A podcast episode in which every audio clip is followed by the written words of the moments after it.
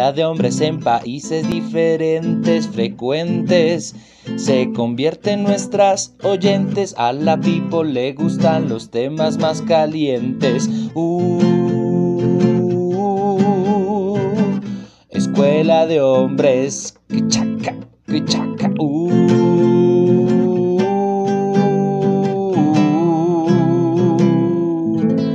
Escuela de hombres. Hey, buenos días, buenos días, buenos días Colombia, buenos días Bogotá, buenos días París, buenos días Bucarest, eh, el mundo entero. Estamos en un capítulo más Escuela de Hombres. Hoy sí que se viene bien Escuela de Hombres, no, no tenemos cuota femenina. Eh, ¿Cómo estás, Alejandro Durán?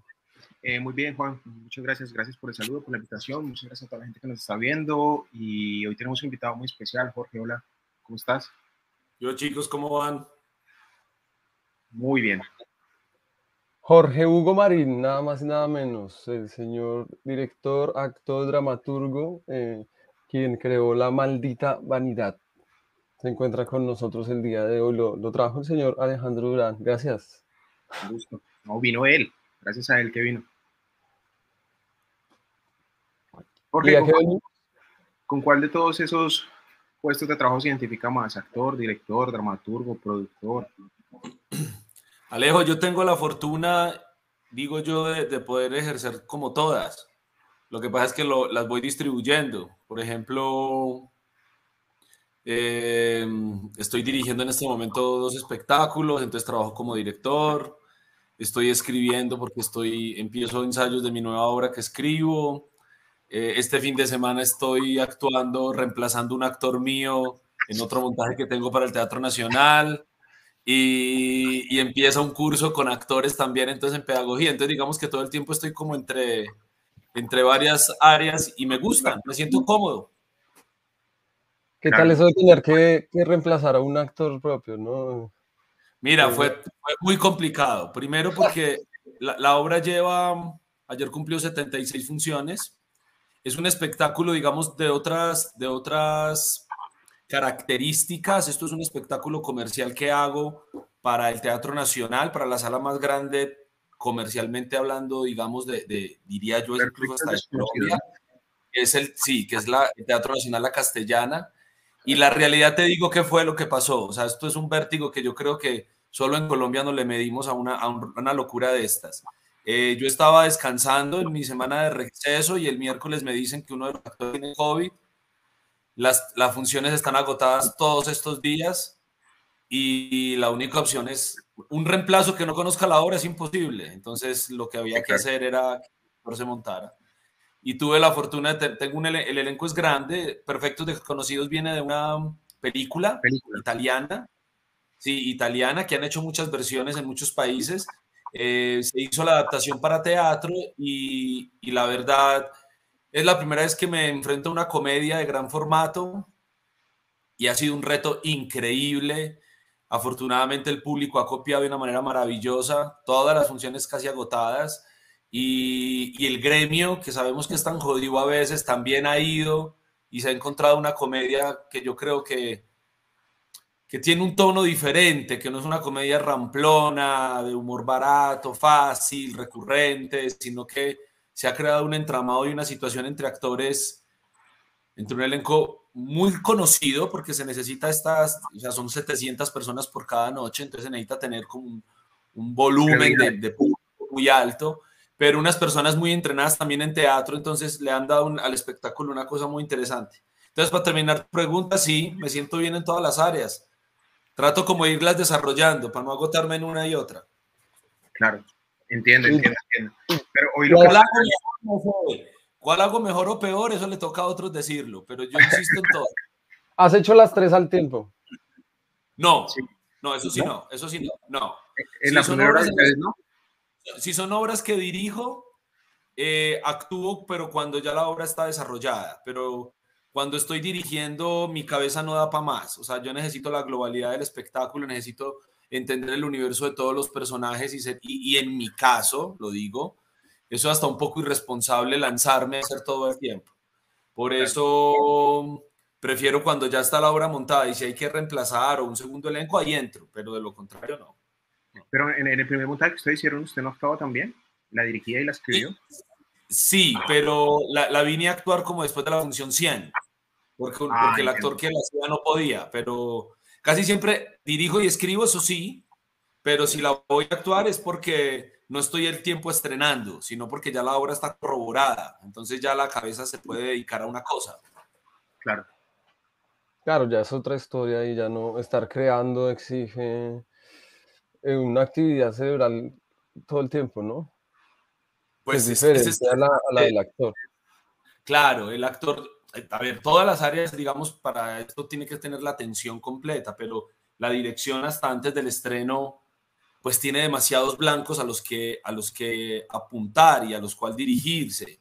y, y y la sinfonía de la composición del espectáculo solo lo me la va a generar una mirada externa. Es, es muy complejo, pero es así. Yo estando en la escena, por ejemplo, ahora es muy bonito, estoy en la escena, pero, pero de alguna manera no empiezo a entender cosas que nunca había visto de la obra afuera.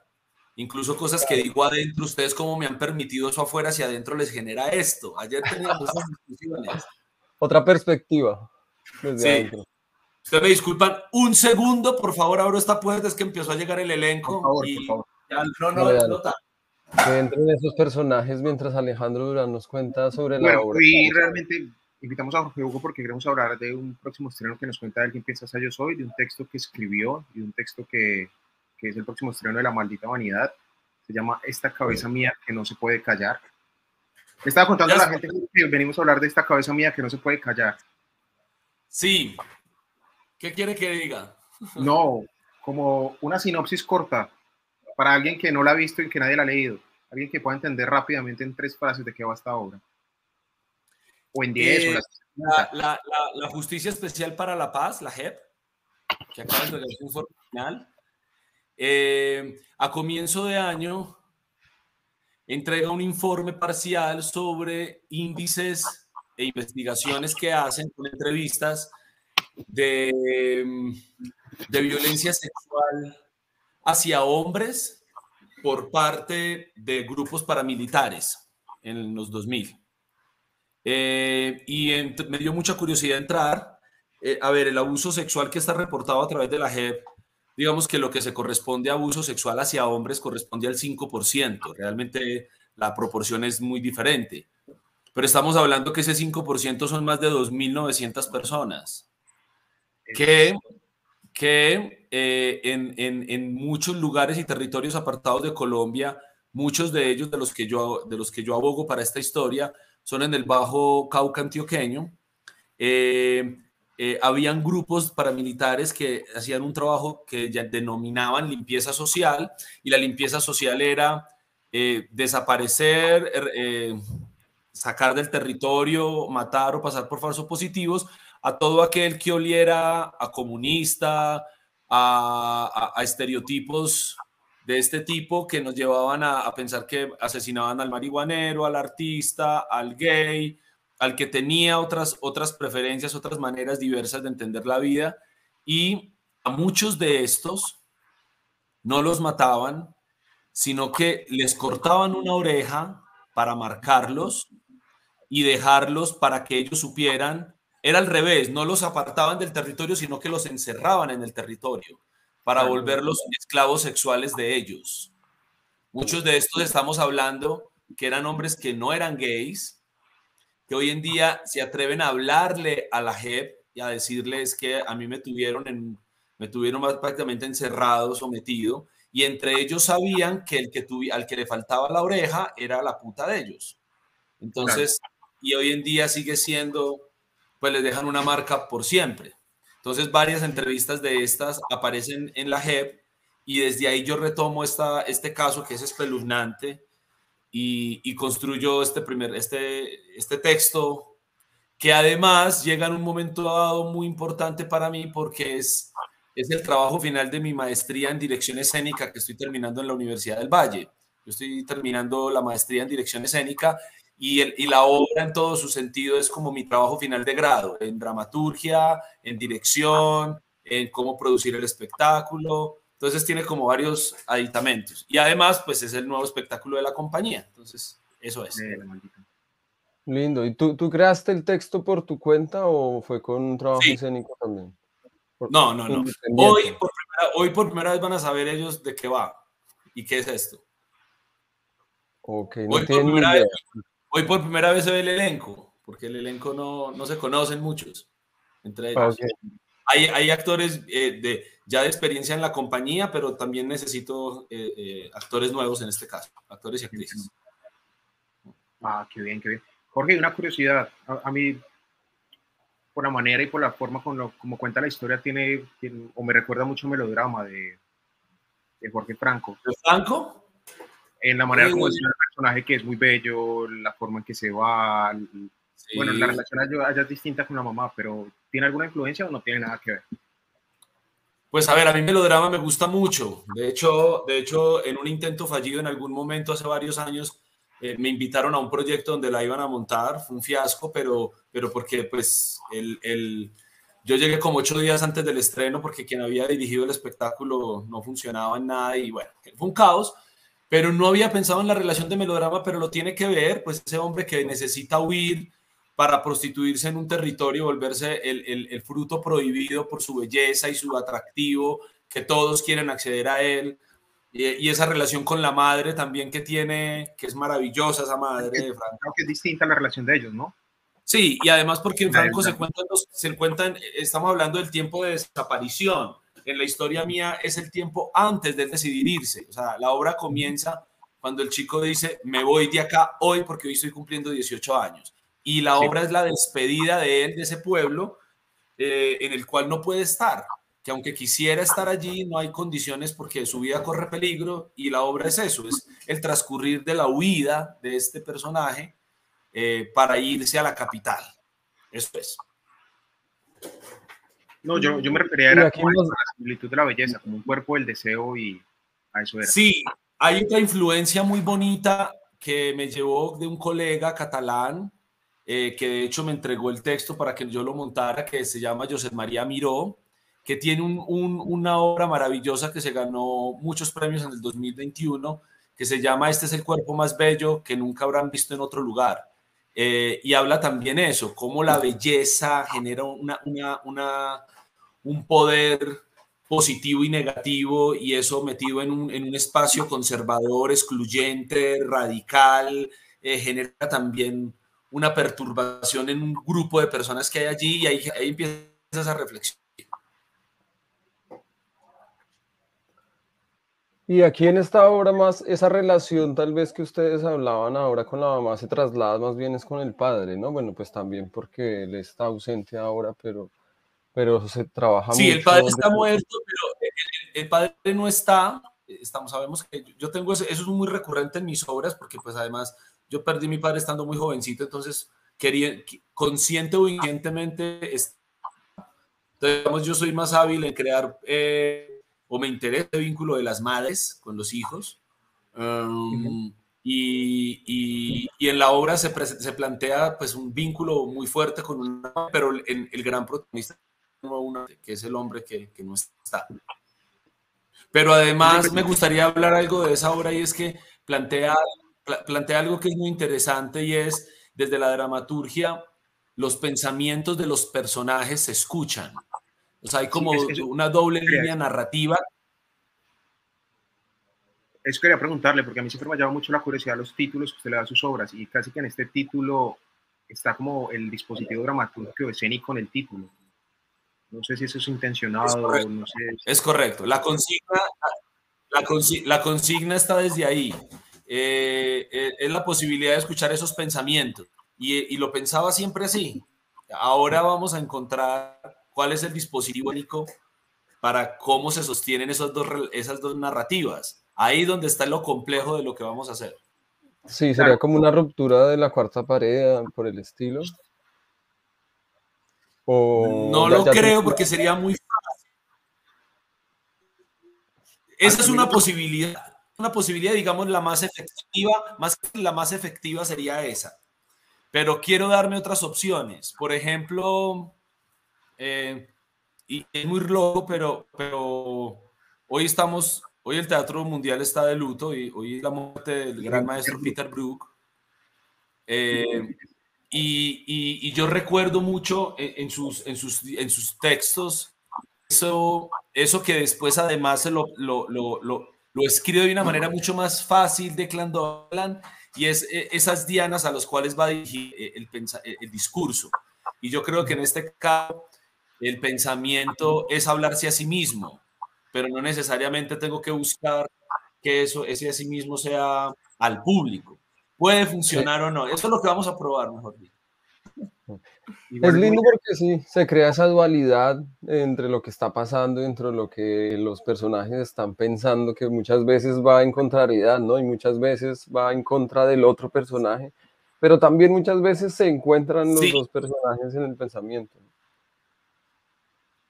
Claro, eso, eso me interesa mucho. Y además otra cosa y es, ese pensamiento nos permite entender realmente como una parte de, la, de su naturaleza que no vemos en el evento social. esa relación, hay, un vínculo muy grande con la sexualidad y el, y el, y el, y el pensamiento guardado, es poder expresar libremente una conducta o un deseo. Entonces, eh, el personaje hace una cosa, pero muchas veces lo que está pensando corresponde a otro deseo, otra necesidad que tiene. A lo que en realidad está pensando. Pero entonces es una realidad, ¿no? una cosa es lo que digo, otra cosa es lo que pienso y otra cosa es lo que se ve. Sí, correcto. Eso es chévere. Y ahí, digamos, se puede jugar a un, tercer nivel, como lo que hace, lo que dice y la acción, como, ¿no? La acción puede ir en otro sentido todavía. Eso sería lo que se ve. Sí, correcto, correcto. Yo, yo, yo, yo intuyo, pues, que es un ejercicio actoral muy complejo, al, que me, al que nos vamos a, meter. Creo que, que, que los personajes no dicen grandes cosas, pero la dinámica de la construcción de esa dramaturgia exige un reto actoral muy, un calibre en eso. Jorge, otra pregunta más como de profesión. Uno creo que la profesión del dramaturgo y el director, pues, de alguna manera cada uno escribe a su manera, uno en un papel, uno en un escenario. ¿Cómo, cómo, cómo lucha Jorge con eso? Es decir, ¿cómo lucha? Porque uno, el papel aguanta todo. Yo puedo decir, paso de aquí, estoy en el pueblo, estoy en un río, estoy en la casa, los cambios de espacios. El papel yo puedo escribir lo que quiera, pero después, al enfrentarme como director a lo que escribo, ¿Usted hace un filtro, una transición o va pensando escénicamente lo que va escribiendo? ¿Cómo es la pelea entre el, Jorge Hugo director y el Jorge Hugo dramaturgo, algo así? Sí, porque es eso. Yo, yo puedo escribir, por ejemplo, estoy en la casa de Victoria, sala, después estoy en un puente, los cambios de espacios, que sobre el papel yo lo puedo escribir y después estaré al director cómo lo monta. ¿Usted lo piensa desde que lo escribe o, no? ¿Lo enfrenta después? Eh, eh, en esta dramaturgia hay un primer hay, digamos, una variante de, muchas de mis textos y es que mm, muchas de mis obras son una única unidad de tiempo y espacio, o sea, es una única situación grande donde los personajes vemos una hora en la vida de esos personajes. Esta obra son como 12 horas, son como, em, la obra empieza a las 5 de la tarde y acaba a las, a las 7 o 8 de la mañana siguiente, correcto. Entonces, eh, hay de entrada en mi, en mi dispositivo reconocible, ya, había, ya, hay una, ya hay una diferencia que me pone en otro territorio y eso me gusta. No, no me gusta que, que, el lenguaje se vuelva fórmula. Creo que eso, eso, y más cuando uno hace mucho. Yo, yo soy un director que me gusta hacer, no, no, pues me, dedica, me he decidido dedicarme a este oficio y vivir de este oficio, entonces me gusta hacer, soy, soy, me gusta hacer obras y entonces puede volverse muy reconocible esos dispositivos. Y, creo que el reto aquí consiste en, esa maravilla que nos permite el teatro. El teatro, el teatro te puede hacer una guerra, el teatro te puede hacer un desierto, el teatro, pero hay muchas figuras poéticas, retóricas que pueden permitir eso. Eh, y es, digamos, también a lo que nos vamos a, enfrentar. Pero eh, me gusta dividir los procesos. Por ejemplo, el texto que voy a entregar hoy es un texto que lleva más o menos seis meses de trabajo en solitario, en absolutamente solitario, eh, para entregar un universo un poco más claro desde mi punto de vista. Y cuando ya dirijo, la puesta en escena modifica algunas cosas. Muchas veces modifica el orden de, las situaciones, porque la puesta en escena habla, Y, y yo soy, aunque respeto y, y amo profundamente el trabajo de la dramaturgia, pues el texto solo a mí no me sirve para mucho. Yo necesito terminar de armarlo en la escena, que es finalmente el territorio del que a mí me compete. Entonces, eh, en ese sentido, yo creo que el, el, texto puede tener un poder que, que, que, es autónomo y que el actor necesita tenerlo desde el primer día, pero que en el desarrollo del montaje va a tener variaciones, va a transformarse. Hay cosas que yo digo y es el que escribió esto que pensó. Yo mismo hago como una distancia a, manera un poco hasta de burla, eh, por ejemplo, y también cuando, por ejemplo, lo que les decía ahora al comienzo de, de, que estoy actuando la obra que dirigí, yo les decía ayer, oiga, pero ¿por qué hacemos esto acá? Ah, porque el que, el que dirigió dijo que ahí se hacía, y yo, pero ¿cómo es eso, marica? ¿Cómo le hacen caso? Adentro se dieron cuenta que esto pasaba así. Claro, porque es que uno afuera tiene un tejido que adentro es otro. Claro. Me gusta generar esa diferencia, pero es inevitable que en el ya del montaje ya entran todos al tiempo. Hay textos que yo digo, no, porque es tan, tan largo eso, eh, funciona un poco del dramaturgista, me vuelvo a ver como eso.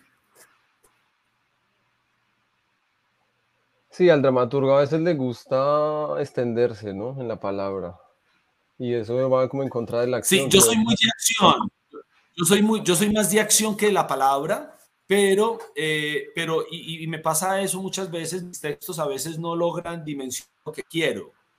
Eh, de hecho, me va muy mal eh, mandando ver esto por, de, de, obras porque el texto solo no, no, no comunica. Por eso digo que eh, obras, cuando las escribo, se tienen que ver es completo el viaje, porque, porque a veces el texto solo logra la dimensión que tengo en mi cabeza pensando en la escena. Ok. De aquí a que se termine el montaje, digamos, ¿tú crees que va a evolucionar mucho el texto como tal?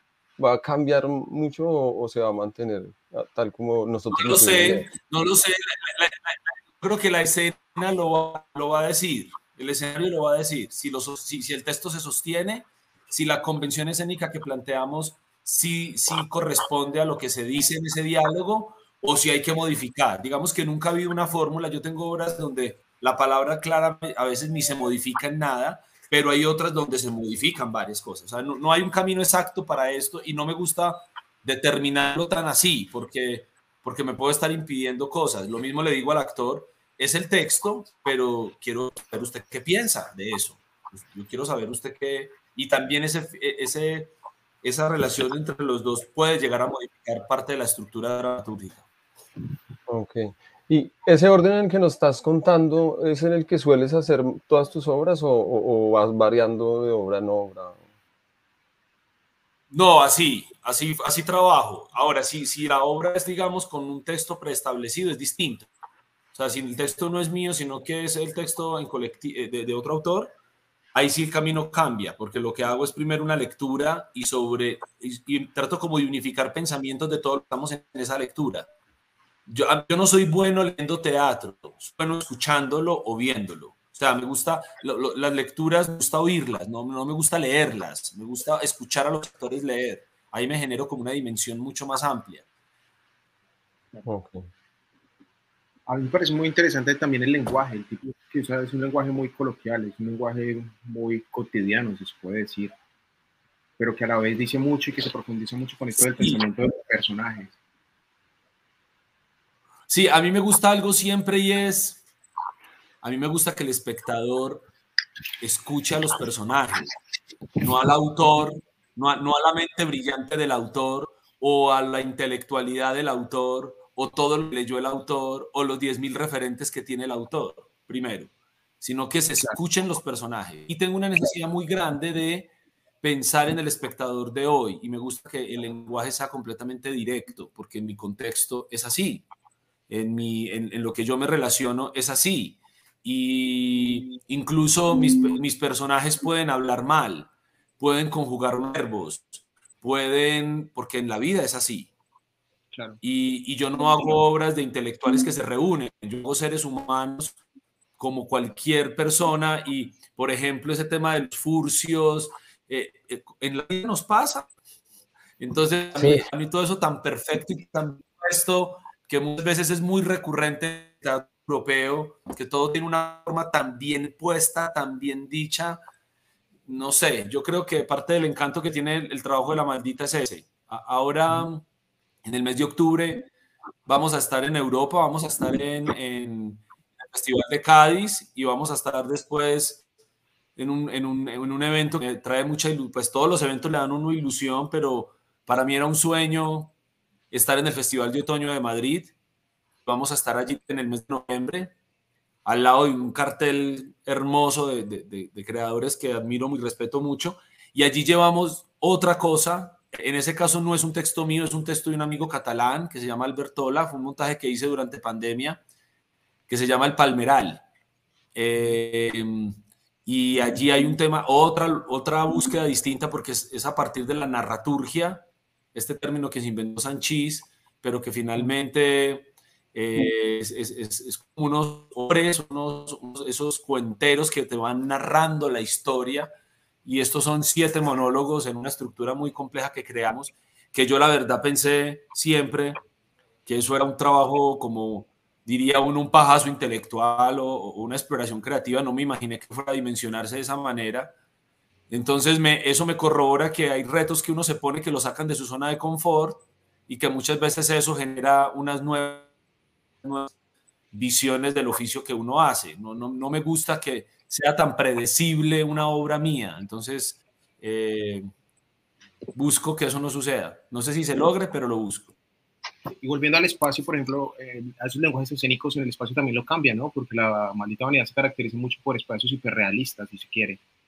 O uno piensa en la maldita vanidad y lo primero que se viene a la cabeza es un espacio realista, hiperrealista, y aquí en esta obra rompe con eso nuevamente, ¿no? Sí, rompemos eso. Llevamos varios, llevamos desde Cassandra, yo hice una, una, obra que se llama Cassandra de, de Sergio, eh, Blanco, y desde ahí ya. Sí, desde ahí ya empecé a explorar otra posibilidad que no fuera solamente ese, esa única, eh, ese único lenguaje hiperrealismo, y he venido haciendo varias cosas que me instalan en, otro, en otra teatralidad, y me gusta siempre seguirlas explorando. Creo que no, no, no hay que mm, pues es que si me, si me encasillo en una sería matarme como creador, sería ya hacer como un manual de cómo montar la siguiente obra. Y no me gusta, o sea, yo prefiero ese, porque si no me aburro, si no hace vértigo me aburro.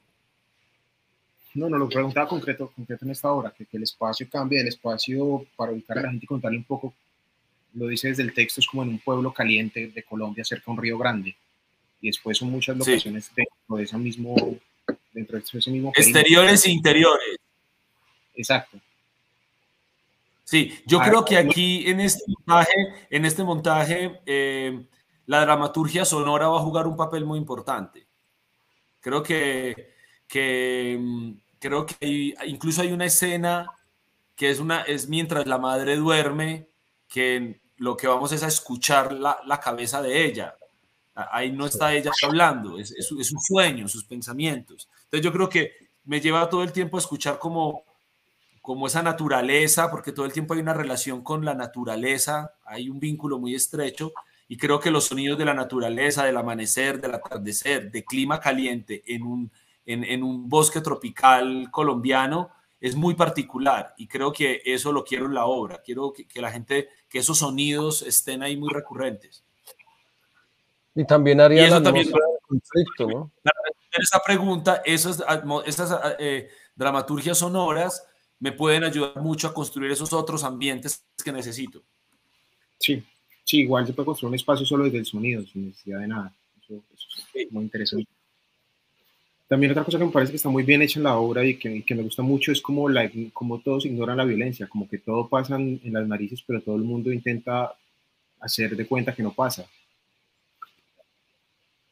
Es que nosotros tenemos una cualidad muy extraña y muy terrible, y es que Em, la manera, y, creo que ustedes lo pueden corroborar, ya que tienen la mirada externa del que se fue y mira la distancia muchas de nuestras conductas y maneras de relacionarnos. Y es que somos una sociedad extremadamente violenta y nos hemos anestesiado y acostumbrado, no solamente hablo de violencia de matar, apuñalar, no, es de tratarnos. Hay una manera de relacionarnos que es muy violenta. Yo no la juzgo, pero la evidencio.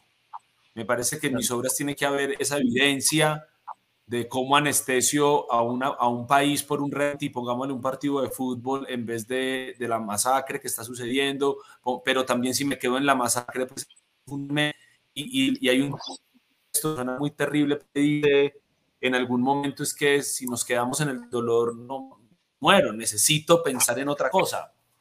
Y también me hace pensar en, no recuerdo nombre, no recuerdo mucho el nombre de, la, de una obra de mapateatro que era a partir de unas festividades en Guapi hace varios años, y que era una masacre y después de la masacre venían las fiestas populares del pueblo.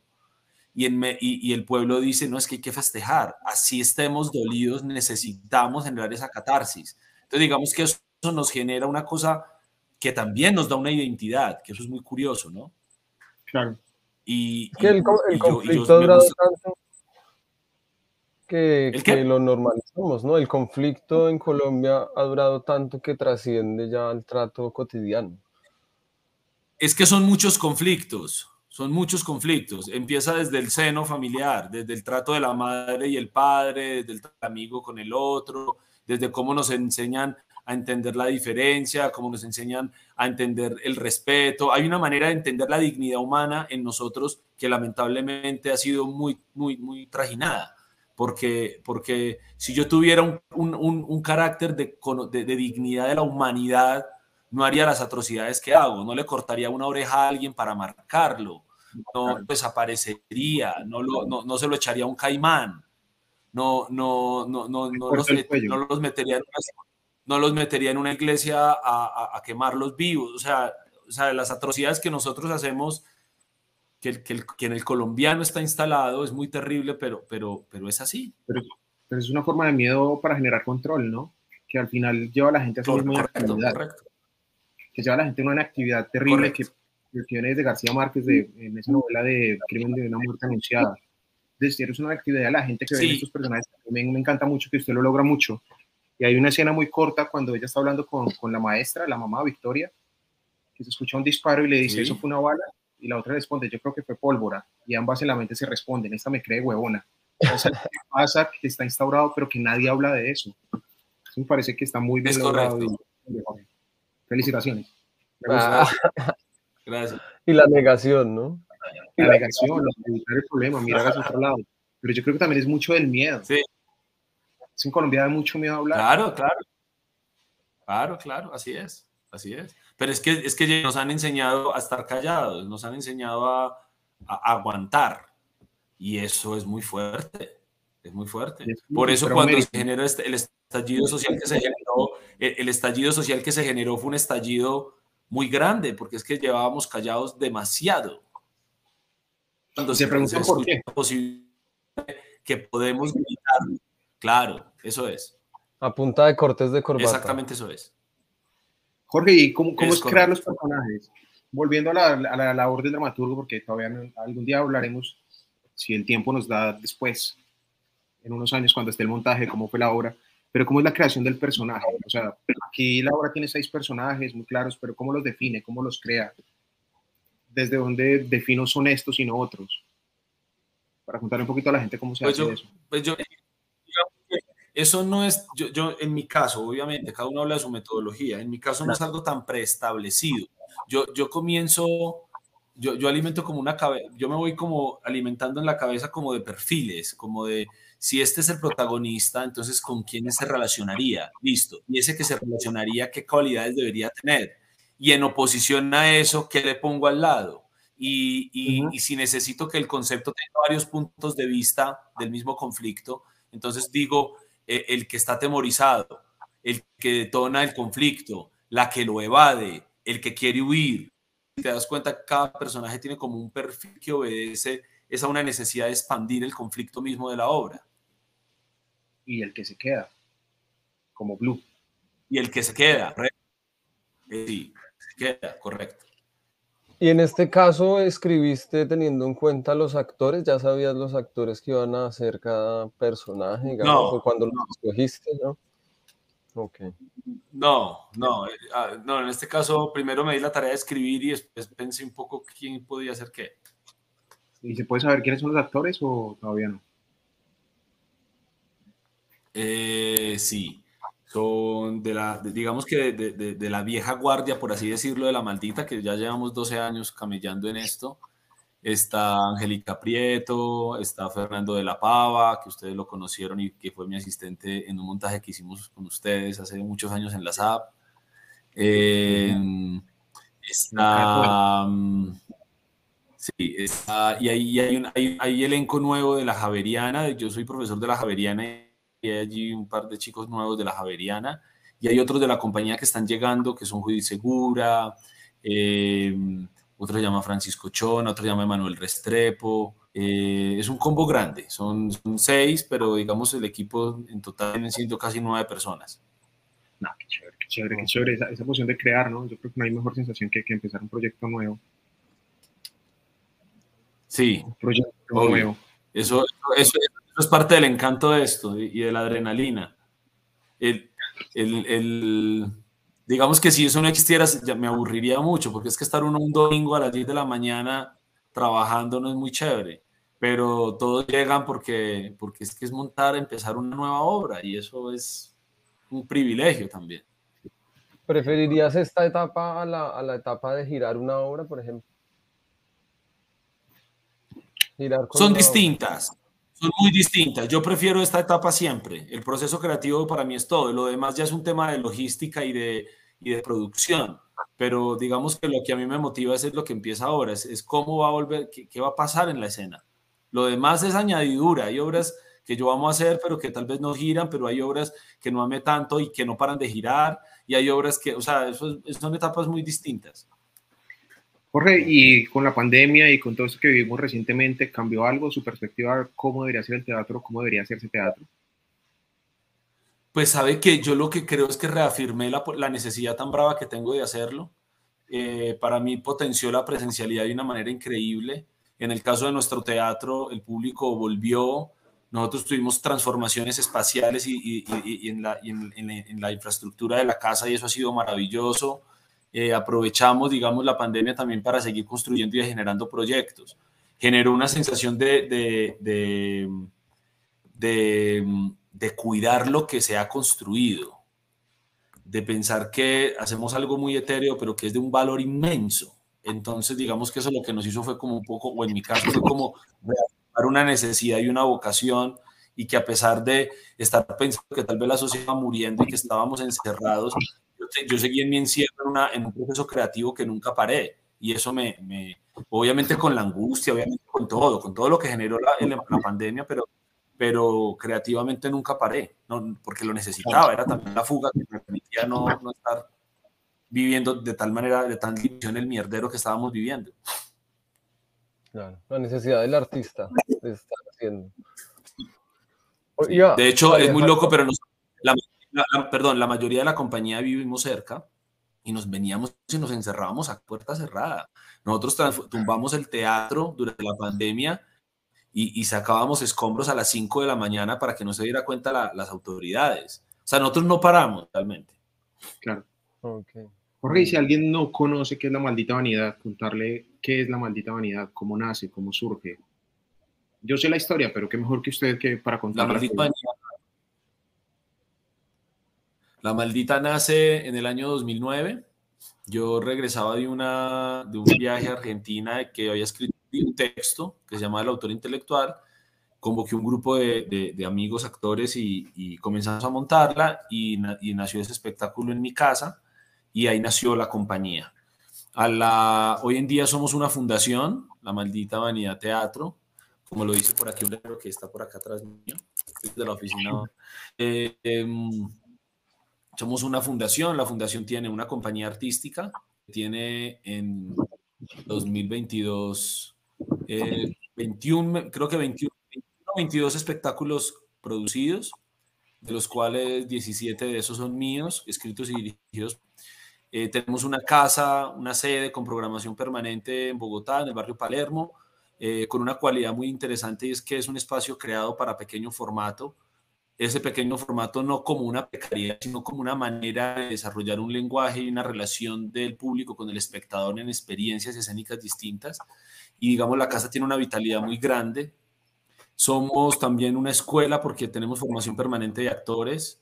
somos una productora porque lo que hacemos todo el tiempo no solamente es hacer nuestras obras, sino producir proyectos y producir, eh, eh, eh, sí, diferentes giras, diferentes contenidos para, otros también. Las malditas son varias cosas, pero sobre todo es un equipo de gente que, que le camellamos a ciegas, o sea, que hay como una fe con un proyecto que, que, que nos ha hecho crecer desde lo individual y desde lo colectivo de una manera muy potente y que también ofrecen cosas gratis para la gente, ¿no? Ustedes hacen proyecciones, proyecciones de cortometrajes, benditas lecturas. Sí. Ahora, por ejemplo, arranca un ciclo de lecturas de, dramaturgos colombianos nuevos y dramaturgas, y son entradas libres, eh, una, una, franja en nuestro, nuestro martes de cortos, y es un espacio donde creadores audiovisuales y de teatro se reúnen a ver cortometrajes nacionales y después se generan debates y conversatorios con los equipos creativos y eso es una, un hervidero creativo genial.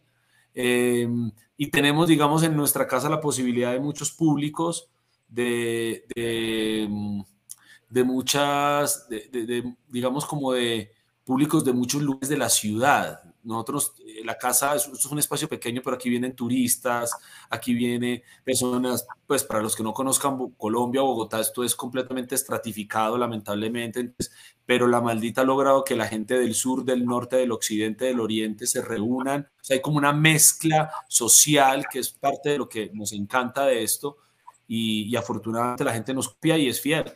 Tenemos groupies. Y está muy bien ubicada geográficamente para que se pueda dar eso, ¿no? A mí algo que ustedes crearon que me gusta mucho, que es lo de mirada paralela. Sí, mirada paralela es, un ciclo bianual sobre la, es una mirada de la vida y obra de un referente mundial. Entonces, y lo que hacemos es que lo que hacemos es que ah, se hace una curaduría de escoger cinco directores o directoras y cada uno se le pide que a través de la vida u obra del autor, no de sus textos, no que monte un texto, sino que a partir que cree un nuevo texto a partir de algo que le detona ese autor. Y han habido ahí experimentos maravillosos que han trascendido fronteras, que hace que, que, la gente quiera venir a ver cada vez más ese ciclo. Sí, ya han trabajado a Chejo, Lorca, Shakespeare y ahora están con Agatha Christie, ¿no? Sí, Agatha Christie, Lorca, Shakespeare, Chekhov. Eh, y ahora el, próximo año queremos hacer un homenaje a la vida y obra de Santiago García. Entonces queremos que a través de las obras de él, del universo de Santiago García, de quién era él, se le miden cinco directores y autores a hacer obras a partir de esto. Qué lindo. Por el teatro colombiano, por el patrimonio. Eh, Jorge, nosotros también tenemos una sección en, este, en esta escuela hombre tenemos unas secciones y una de ellas es una frase. De esta obra, si usted pudiera escoger su frase favorita, ¿cuál sería? Pues yo creo que es que es el título. esta cabeza es el título, esta cabeza mía no se puede callar. Creo, que es que, creo que es que el, título es el detonante de todo. Pero también es un texto de Victoria en algún momento, ¿no? De hecho, cuando tiene la escena sexual después que pasa un hombre que espera a Saúl, ella intenta tocarse, masturbarse y dice, ah, esta cabeza mía que no se puede callar. O sea, también es una frase. Una sí, claro, pero eh, aunque lo, aunque lo dice el personaje, yo, yo, ese, ese texto lo, lo, lo, tenía para un final y el texto lograba como un, una redundancia muy interesante, pero después dije, no, porque es que necesito que lo piense alguien de la manera más escueta, que logre otra dimensión de otro lugar, desde otro momento. Creo que esto que ya creo que creo que es una, es una pelea entre el pensamiento y la acción, lo que digo y lo que pienso. Claro. Eh, yo tengo por acá una seccioncita, no es un solo texto, es una seccioncita entre Samuel y Saúl. Eh, Samuel dice, en la mañana se demora mucho en pasar el bus. Saúl responde, ya casi pasa. En su pensamiento dice, es el chico del matorral, Samuel. ¿Vas a estudiar, Saúl? No, ¿y usted, Samuel? Para mi casa, vivo cerca del terminal. ¿Caminamos o esperamos, Saúl? En, pensamiento. Cálmate. A Samuel. Esperamos un poco a ver qué pasa. Esta maleta pesa, Samuel. Muchos libros, Saúl. Mucha vida, Samuel. Poeta, Saúl. Segregado. Me gusta, me gusta esa interacción que se da y como el, la ironía del poeta. ¿Eres un poeta? No, pero ahí después también hay una escena. Perdón. No, que complementando eso, hay algo muy bonito y es que después el, chico de Samuel llega, se lo dice tranquilamente, vengo a matarte. Ah, o sea, hay una manera, hay una manera tan, hay una manera tan frívola de entender la condición en la que están y pensaba que todo el tiempo hay una tensión que se, que se genera desde dos lugares. Esa tensión entre la vida y la muerte, pero esa tensión sexual que puede determinar también una, un poder muy grande. Entonces, intuyo, no lo sé, no lo vea en la escena, que, que, que puede ser poderoso. Vamos a ver. Y el mío es, lo dice Saúl cuando habla del papá, destruir el cuerpo del hombre más bello de este pueblo de mierda. Como no pudieron tenerte, prefirieron acabarte. Era mejor eso, malparidos.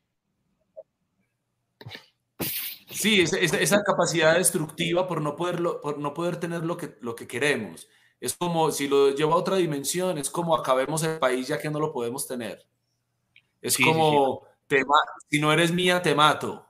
Es como si, es, eso, eso que está muy en nuestra idiosincrasia, es, es una vaina muy fuerte. pues siento yo que es muy fuerte, no sé, pero, pero es eso. O, si, no, si no es de mí o no es de nadie. Sí. Y quiero hacerle un bonus que, que algo que me gusta mucho del texto es el lenguaje que usa cuando Samuel le pregunta, ¿siempre ha sido marica? Samuel. Y Saúl le responde, creo. Y Samuel le pregunta, ¿y nunca ha probado chochita? y Saúl le responde, no. O sea, ese lenguaje tan coloquial, tan de calle, me, encanta, me gusta mucho. Hay muchos. Sí, sí, yo creo que...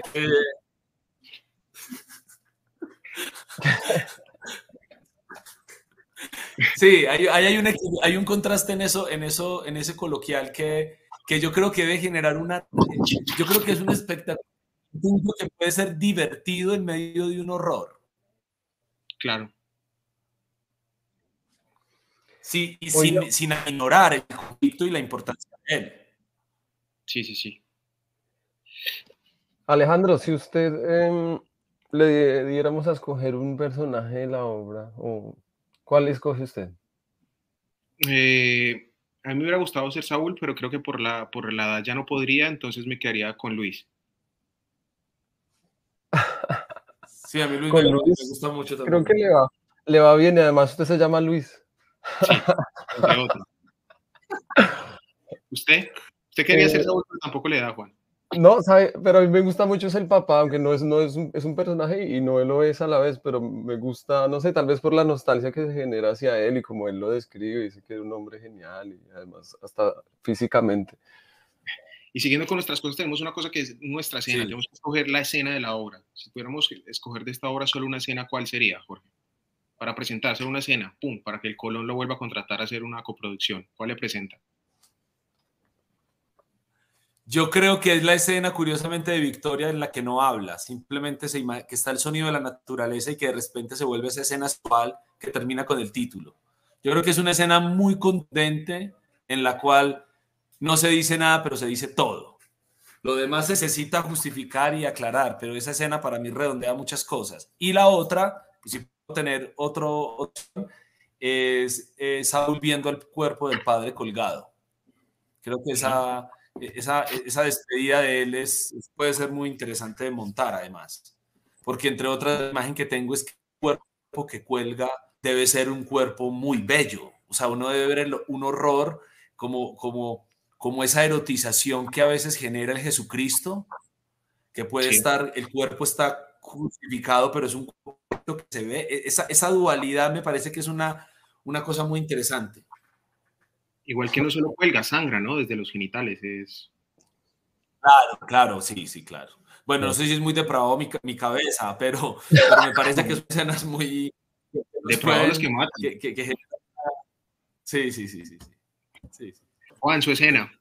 Eh, ¿Qué tal esa escena que además arranca y dice, un hombre está arrodillado mamándosela a, a Saúl? Que el hombre es Samuel, el que lo va a matar al final. Sí, sí, sí, después. Pero y también lo curioso es que el hombre está ahí ah, intentándolo y, Saúl no la logra, ¿no? Como que la cabeza no le da y no. No, porque si eso estás despidiendo de los lugares. Él llegó a ese lugar porque es donde siempre iba, pero, pero lo que estás despidiéndose de él. Su cabeza no, tiene, no está ahí. Y no solo está él con el Señor, está el amigo mirando también. O sea, Sí. bizarra. Claro, es que el diálogo de ellos gana, es como una conversación de oficina mientras eh, se lo están mamando, menos eso. Claro. ¿Y usted, Alejandro? Eh, no, yo me quedo con la escena de la muerte, la, la conversación de Saúl y él, de Saúl y Samuel, Ah, cuando te voy a matar. cuando te va a matar, todo lo que pasa al ¿Cómo final. quieres que lo haga? ¿Quieres que sea doloroso? Jorge, y Yo creo que para los que, para los que, perdón, tengan en su cabeza el referente de una compañía que se llama, llamaba eh, Animalario, que era una compañía española muy importante, con grandes creadores españoles. Yo creo que esa escena de Saúl y de, Samuel tiene ese tono, tiene esa vaina, hay unos diálogos ahí y la situación puede ser rica. Y, y cuando la leí, porque no fue intencional, al referente que me llevó siempre fue esas escenas de, de Animalario o de Sergi Verbel, que son de una crueldad brutal. Es que es potente y por eso, por lo que ambos están pensando, porque ambos se identifican de lo que ha pasado en el parque, porque él realmente no lo quiere matar, le toca matarlo si no lo matan a él, o sea, tiene todo. Correcto. Y lo, y lo que dice él después, ¿cómo remata? Maldita sea, me hubiera matado y no me hubiera marcado. O sea, era mejor que me hubiera matado. Sí. Sí. Eh, uf, no, me, me- parece muy potente, me gusta mucho. Y bueno, yo también quiero, ah, es que yo la leí varias veces y al inicio hay un chiste y un texto que me parece potente que dice Luis, que es algo muy coloquial que no dice en una familia, algo que pasa en cualquier reunión, pero que da cuenta de todo lo que va a pasar en la obra, que es, pero alguna novia del muchacho se hubiera podido invitar. Desde ahí empieza como con esa cizaña en contra de él, después descubrimos que él es y quien todo, pero desde el comienzo es como un texto muy de fiesta, un texto muy de tío, pero que uno al conocer el completo de la historia tiene un trasfondo muy poderoso. Y en su Sí. pensamiento este con esa cara de marica. Esa, esa, esa primera escena es la presentación de los personajes. Es la escena más larga. Si se dan cuenta, la estructura está creada. La escena, la escena más larga es la primera y ahí a partir se van volviendo más pequeñas todas hasta que terminan siendo escenas de un párrafo. Eh, pero esa primera es la presentación de todo el conflicto para entender todo y por eso tenía esa necesidad con Luis. Jorge, ¿y, y esto es un error de texto o es intencional que la escena 8 no existe? No es un error. No son 18 escenas, sino 17. Yo dije, uff, se saltó la 8 por algún agüero, nunca escribe la escena 8, puede ser. Puede ser, puede surgir Ah, algo de eso. Pues, Vamos a la escena 8, es un silencio. Los artistas son así, tienen sus cosas, por eso me dio curiosidad y pregunté. Tienen sus agüeros. ok. Sí, sí. Puede ser un dramaturgo que nunca sí, hace la escena 8, de la que pasa a la 9, no, no sabemos. No, no, no. De hecho, es que, de hecho, es que con lo que me acabas de decir, te mandé el texto no corregido. Pero en el último ya está organizado en 17 escenas, no en 18. O sea, le- hay varios, unos pequeños detalles que cambié, pero bueno, era del afán que te envié el texto. Pero igual es que es la misma obra, unos detalles que cambié. Bueno, bueno. Bueno, como esto es una escuela de hombres, Jorge, vamos a hacer un pequeño quiz, que son preguntas rápidas para que usted nos responda con lo primero que se le venga a la cabeza. O sea, de aquí a Vicky Dávila somos lo mismo. Ah, Oiga, es- Ok. Dios mío. Listo, Juan. ¿Está preparado? Jorge, ¿está preparado? Hágale, sin miedo. El último libro que leyó. El último libro que leí, estoy leyendo, no lo he terminado, lo estoy leyendo en este momento, y se llama La mirada de Humilda, porque quiero hacer una, estoy, estoy interesado, bueno, no, no hay que responder largo, solamente así, ok. No, lo que quiera. justifico. Justifique la justifique. Eh, la, mirada de, la, la mirada de Humilda, La mirada de Humilda es un libro que hace un autor colombiano que se llama Alonso Sánchez Baute a través de la pérdida de su perro, de su mascota. Y quiero, y quiero desde hace rato, yo perdí mi perro este año, de muchos años, y el impacto que me generó fue tan grande que quiero hacer una obra a partir de la pérdida de un perro, de una mascota. De un, Uf, sí, y ya tiene un vínculo entre una- Y estoy leyendo la la obra de él que se llama La mirada de Humilda, que se acaba de estrenar y es un texto maravilloso. Ah, qué chévere. Juan, ¿Y ya tiene otro perro? Estaba diciendo usted. sí, ya, ya tiene otro perro. Espere, Preséntelo. véalo, parece un murcielaguito. Y la misma raza, ¿no? También pastor. Sí. Este se llama Guaro. Este tiene un par de meses. ¿eh? ¿Cuánto tiene? Tiene cuatro meses. Mira, Guaro, saluda.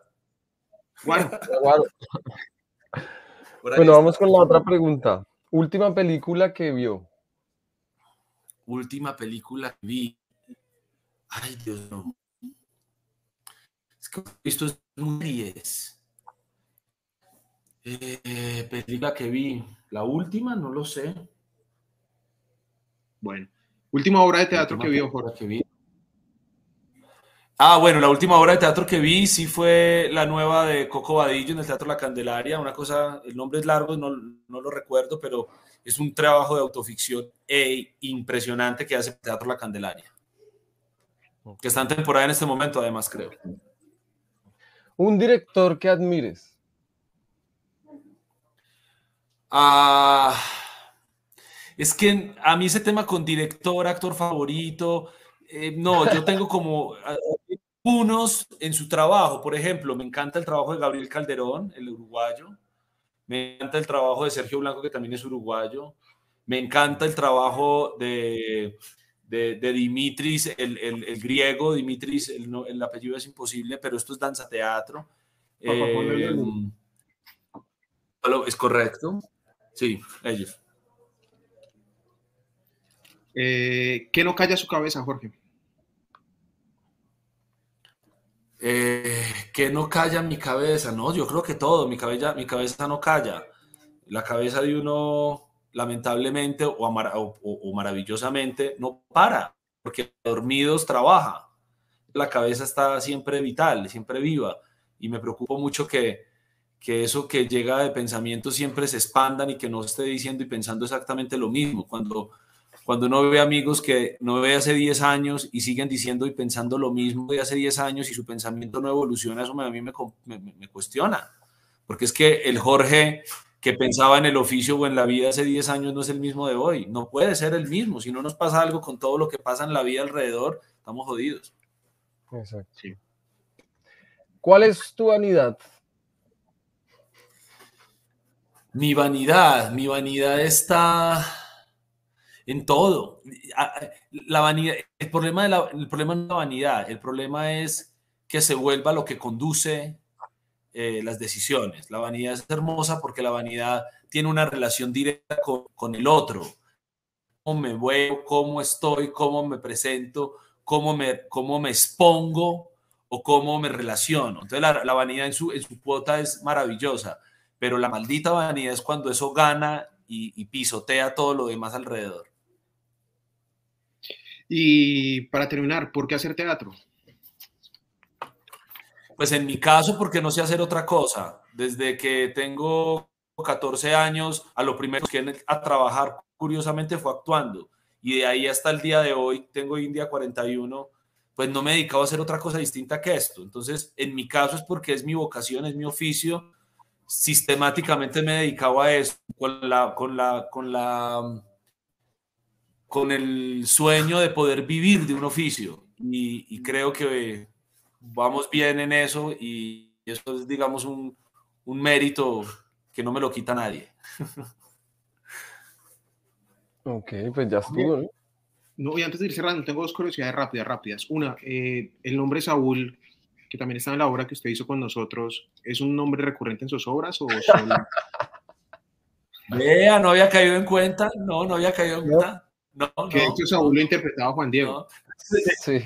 ¿Sabes una cosa? Hasta hace, hasta hace como 10 días, eh, el personaje, los nombres de tres de esos personajes eran otros. Y cuando lo leí ya dije, no, cambiemos.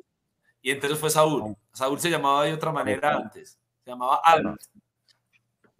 Ahora va y le va a cambiar el nombre otra vez. ya quedó así. Digamos que te lo haré en homenaje. Ay, gracias.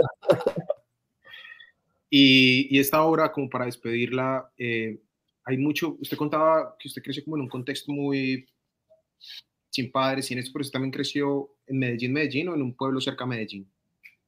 O sea, hay mucho... Eh, yo tuve una infancia maravillosa. ¿En usted?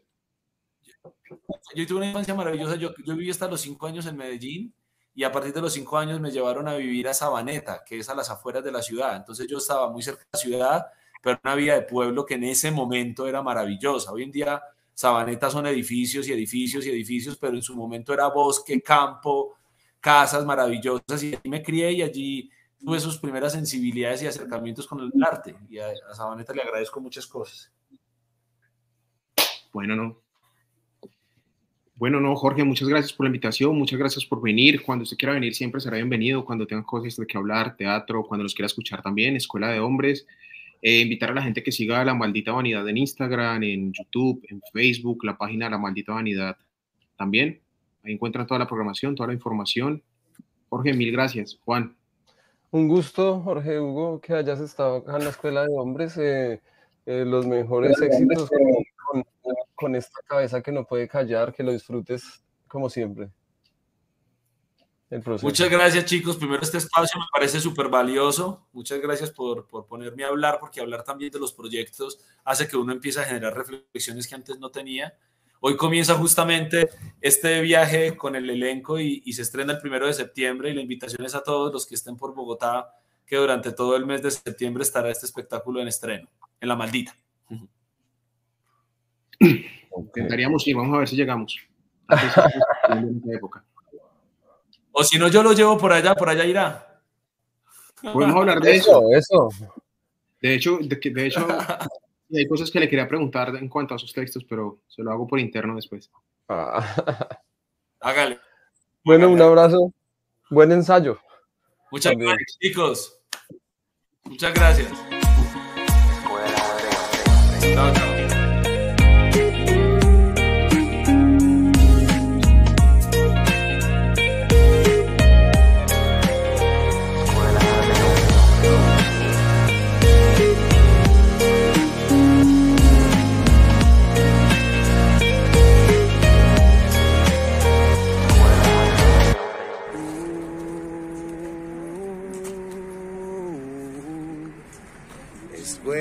Hombres.